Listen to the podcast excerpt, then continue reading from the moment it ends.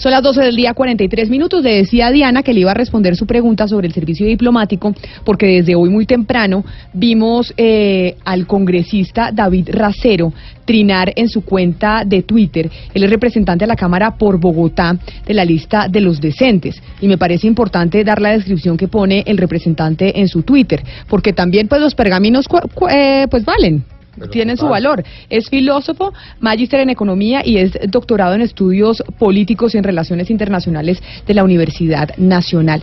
Y el representante Racero ha hecho un recuento sobre los nombramientos en la Cancillería por parte del presidente Iván Duque. Son tantos, ha hecho 26 puntos, que obviamente no los podemos leer todos, pero sí vamos a hablar con él precisamente de esa investigación que ha venido realizando y publicando desde muy temprano. Representante Racero, bienvenido a Mañanas Blue, gracias por acompañarnos.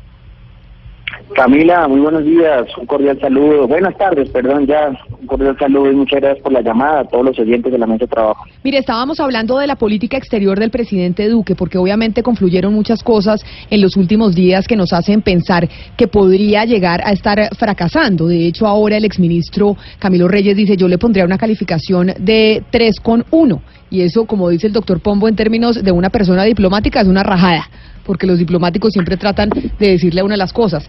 Pero usted, y precisamente en medio de esa discusión, vemos sus denuncias a través eh, de Twitter. ¿Qué es lo que ha venido usted mirando y comprobando de patrón de nombramientos en la Cancillería? Sí, bueno, dos cosas, digamos, respecto al, digamos, a la, al debate que han tenido ustedes por la mañana que me parece completamente pertinente, como dos, dos elementos. El primero, una contradicción del presidente Duque cuando ha dicho que él quiere llevar el tema de la política exterior del país a ser una de las más destacadas a nivel internacional. Y ahí en primer lugar sí hay que colocar un dedo, un punto sobre, sobre la CIES, porque es muy problemático dejarle la política internacional a alguien, actualmente canciller, que ya declaró que es candidato presidencial dentro de cuatro años. Y yo llamo la atención, porque ya lo he hecho públicamente, no lo digo yo, ¿no? Porque pareciera que esa Cancillería de la política exterior se está manejando más bien como una lógica de eh, contratación burocrática de cara a la campaña electoral de los próximos cuatro años, sino de cara a los intereses del Estado en sus relaciones eh, internacionales.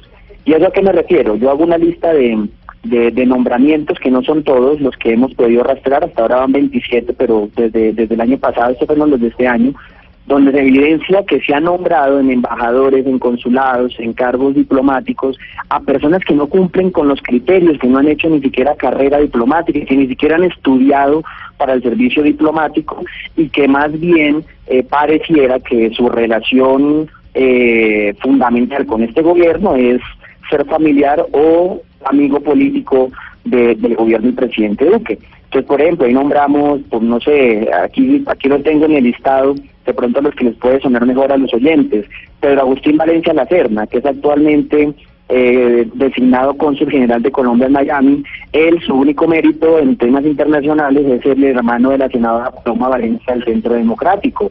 O tenemos, por ejemplo, el caso de eh, la esposa de César Gaviria que fue nombrada en Egipto, o por ejemplo, eh, aquí lo tengo que esto me parece muy interesante, la señora Regina Victoria Aroachani, que es la suegra de Abelardo de las Priella, el famoso abogado eh, ultrauribista, o por ejemplo María Jimena Durán Sanín, hija de la dirigente conservadora Noemi Sanín, que fue nombrada provisionalidad ministra plenipotenciaria con funciones de cónsul en Londres, y que el común denominador de todos ellos, puedo seguir nombrando, pero para no aburrir la audiencia lo pueden ver en mis redes, es no cumplir con algún tipo de conocimiento, de experiencia en temas internacionales, pero sí ser amigo eh, eh, amigo político del gobierno Iván Duque y especialmente del canciller Trujillo. Usted dice, representante Racero, que encontraron en la investigación en lo que van 27 nombramientos en el servicio exterior colombiano de personas que son políticas o que son eh, familiares de algún político que ayudaron a la campaña del presidente Duque, pero no tienen ningún tipo de experiencia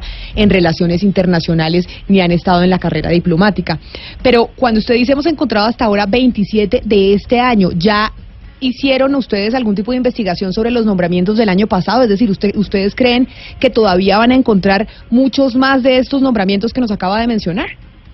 Sí, tal cual. De por cierto que estamos alertando, empezamos a alertar desde enero, justamente por eh, las contrataciones de noviembre y diciembre. Me acuerdo que el año pasado nosotros encontramos, por ejemplo, el caso del hijo del, del ex mm, Fabio Valencia Coso y el ministro, que se llama eh, eh, Juan Camilo Valencia, eh, también fue nombrado como con, como en si no me acuerdo si no estoy mal como embajador en, en Indonesia sí eh, también por ejemplo el caso que fue muy sonado en los medios de comunicación el del gobernador del Valle Berman Delgado sí que, que, hasta sonó mucho porque en 15 días le tocó hacer un curso de inglés para poder ir para Suecia y certificar eh, así digamos que, que eso ha sido como lo, el común denominador en ese momento, el, el, mismo canciller Trujillo nos respondió y nos dijo que sí, que él partía del hecho de que el tema diplomático en el país estaba en muy mal estado, que a duras penas teníamos el 20% de nuestra política exterior a partir de personas que vienen de la carrera diplomática, etcétera.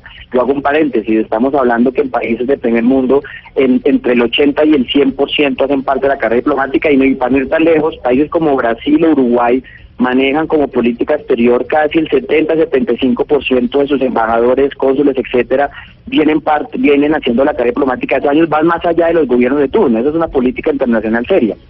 Eh, y aquí no lo vemos. aquí sigue manejándose el tema de los embajadores y los cónsules como un tema de, eh, de premiación política, de acuerdos políticos, eh, lo que hemos llamado mermelada en términos generales. No hay criterios idóneos técnicos, sino criterios más bien voy a decirlo esos términos politiqueros.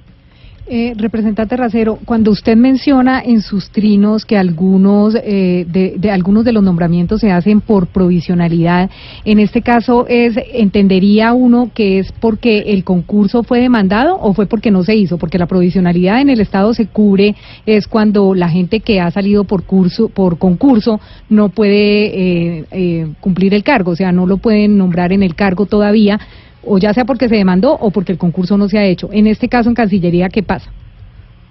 Sí, porque no se ha hecho. La provisionalidad es una figura que pueden utilizar eh, los, los ordenadores de gasto para nombrar a personas de este tipo, digamos, en cargos de planta, que es lo que llamamos comúnmente, sin acudir necesariamente a la planta que ya tienen en la, en la institución. ¿sí? Eh, y eso hay que mirarlo con ojo, con detalle, con detalle porque según nuestra normatividad, nuestra ley, solamente se puede nombrar en cargos de provisionalidad a personas externas de la institución si dentro de las personas que ya están vinculadas no hay ninguna que cumpla los requisitos para el cargo para el cargo que está en mención. Eso sí lo queremos mirar. Yo particularmente eh, ayer radiqué una denuncia eh, que quiero que nos investiguen y sobre todo ante la Procuraduría de los entes de control que, que se pueda certificar que realmente esas personas nombradas en provisionalidad externas a la institución fueron nombradas porque justamente no había alguien que, que pudiera suplir ese cargo. Yo quiero plantear que ya hay antecedentes. Hemos tenido antecedentes desde, sobre todo en el gobierno anterior, donde varios cónsules, por ejemplo, el nombrado Calero, me acuerdo mucho, en Estados Unidos, eh, a él se le retiró el cargo porque justamente se comprobó en una tutela que hicieron, una demanda que hicieron, perdón, que al cargo el que ocupó habían personas de planta que pudieran haberlo ocupado. Así que hay que mirar con detalle porque toca ver si esa provisionalidad se está dando en, términos legales o, se está pasando por encima de, justamente personas que puedan haberlo cumplido dentro de la institución. Pues representante, queríamos hablar con usted precisamente sobre esas denuncias, saber qué era lo que habían investigado y lo que habían encontrado. ¿Y usted cree específicamente que la crisis que estamos viviendo, o por lo menos algunos calificarán de crisis, otros no, pero cree que lo que estamos viviendo en este momento en términos de relaciones internacionales pasa por esos nombramientos, que entre otras estamos nombrando gente que no es, que no es idónea para los cargos? Sí, yo, yo creo que sí. Eh, al principio de mi intervención dije que yo tengo como dos argumentos al respecto. El primero sí es ese, de que nuestra política exterior está siendo mal manejada, sobre todo cuando una persona tiene más en mente la campaña electoral en cuatro años. Lo ha dicho él mismo, si no lo digo yo, lo ha dicho él mismo que es precandidato ya a la presidencia. Y si ese es su criterio, y perdón, su objetivo, pues qué criterios tiene para, para, para, para elegir a las personas que nos van a representar de manera internacional. Entonces yo sí creo que hay un problema ahí esencial de la persona que está a la cabeza de la Cancillería. Pero en segundo, también creo que eso hace parte de la responsabilidad presidente Duque. Yo, yo veo que hay un exceso de querer protagonizar, eh, ser un líder regional del presidente Duque, lo quiere hacer con el Grupo de Lima, ahora con el tema de Prosur, o sea, digamos, él quiere ser un referente geopolítico, sobre todo en nuestra región, pero es que eso no se hace simplemente de hacer reuniones o de tomarse la foto. En geopolítica internacional, tú eres líder si muestras fuerza, y la fuerza es militar o económica, no hay de otra. y en este momento Colombia no tiene esas dos condiciones para, para poder asumir un liderazgo más allá simplemente de, de ser un convocante, de llevar el acta, de tomarse la foto. A nivel militar hoy sabemos eh, lo peligroso que puede ser una confrontación con Venezuela porque ellos nos llevan años luz en, capacidad militar, en aviones, etcétera, eh, para poder asumir una guerra internacional. Y en términos económicos, pues también es que estemos muy fuertes eh, en la región. Entonces yo creo que hay un exceso de protagonismo del presidente Duque, pero que no se está usando bien. Y, creo que por eso hay dos, dos herramientas que tenemos que, que mirar con cuidado. El protagonismo de Duque si se está llevando bien y sobre todo el mismo canciller Trujillo eh, en sus en sus en su accionar. Representante David Racero, gracias por haber hablado de su denuncia aquí en Mañanas Blue. Cuando tenga claro su investigación, que ya sabemos que la está adelantando sobre el servicio, sobre la provisionalidad y sobre el concurso para los cargos diplomáticos, aquí estamos listos para que nos la cuente. Camila, muchas gracias. Serán los primeros en contactar. Esperemos qué respuesta nos den los centros de control. Claro que sí. Feliz tarde, 12 del día, 54 minutos.